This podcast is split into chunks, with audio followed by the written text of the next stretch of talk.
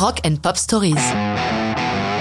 Elvis Costello, The Angels Wanna Wear My Red Shoes, 1977.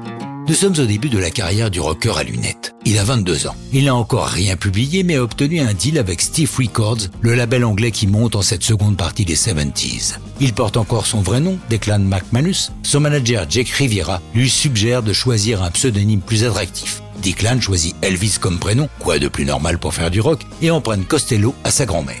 Avec son producteur Nick Lowe, il travaille à la préparation de son premier album. The Angels Wanna Wear My Red Shoes voit le jour dans le train qui l'emmène de Liverpool à Londres. Il ne lui faut que 10 minutes pour la composer entre les gares de Runcorn et de Lime Street. Oui, mais il n'a rien sur lui pour l'enregistrer. Il se répète donc la chanson durant tout le reste du trajet. Comme Costello le dit lui-même, aujourd'hui c'est facile, vous avez votre portable dans la poche, une chanson vous vient et hop, vous l'enregistrez aussitôt. Parvenu à destination, il se précipite chez sa mère, où il n'y a pas non plus d'enregistreur, mais une guitare. Et de nouveau, il répète encore et toujours la chanson pour la graver définitivement dans sa mémoire. Qu'est-ce que les anges ont à voir avec ces chaussures rouges? Dans cette chanson, il nous raconte que les anges ont les ailes rouillées et ont besoin de ces souliers qu'ils souhaitent lui emprunter en échange de l'immortalité. La chérie du héros de la chanson n'est pas du tout impressionnée par ce deal et le laisse tomber, le quittant pour un autre type.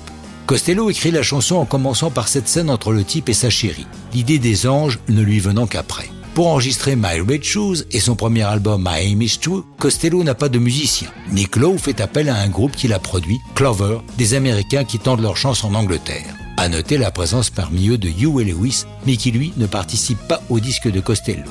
Les séances ont lieu dans un petit 8 pistes, le studio Pathways, où les instruments rentrent avec peine. L'enregistrement ne prend guère de temps, puisqu'il ne faut qu'une douzaine d'heures pour mettre en boîte tout l'album. Les deux premiers singles de Costello ne font pas trembler les charts, pas plus d'ailleurs que The Angels Wanna Wear My Red Shoes, publié au troisième single le 29 juillet 77.